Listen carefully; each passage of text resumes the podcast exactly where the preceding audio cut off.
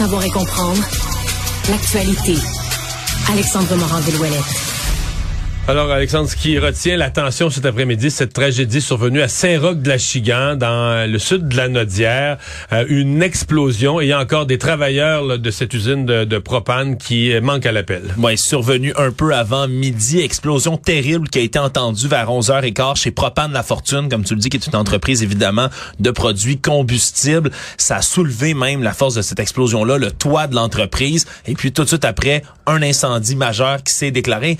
Et qui est toujours en cours en ce moment. Mario, on parle Parce que l'incendie n'est pas maîtrisé là où on se parle. Non, pas encore. Il y a une cinquantaine de pompiers qui ont été appelés en renfort de diverses municipalités autour qui sont en ce moment sur les lieux pour tenter de le maîtriser. On a dû également évacuer dans un rayon d'un kilomètre autour de l'entreprise, Mario, les gens dans leur résidence par mesure préventive. On a annoncé en conférence de presse il y a quelques minutes toutefois qu'on allait réduire là, peu à peu ce rayon d'évacuation. moins le risque d'autres explosions. Je suppose que c'est ça qu'on craignait. Tu es dans une, une, entreprise où il y a du propane. Ouais, puis on, pouvait entendre de son divers témoignages les bonbonnes de propane qui une à une explosaient. Je t'invite d'ailleurs à écouter Mario tout de suite. Jonathan Marquis qui s'est entretenu avec nos collègues de TVA Nouvelles qui étaient témoins de l'explosion qui s'est rendue sur les lieux alors qu'ils circulaient en voiture dans le coin.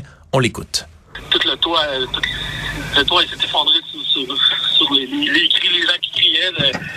tout le toit s'est effondré, puis il y avait plus un son après. Puis on entendait des, les bouteilles de propane qui sautaient. Euh, des petites explosions, puis c'était chaud. On n'a pas le choix de s'éloigner, on ne pouvait pas rien faire. C'est vraiment dégueulasse.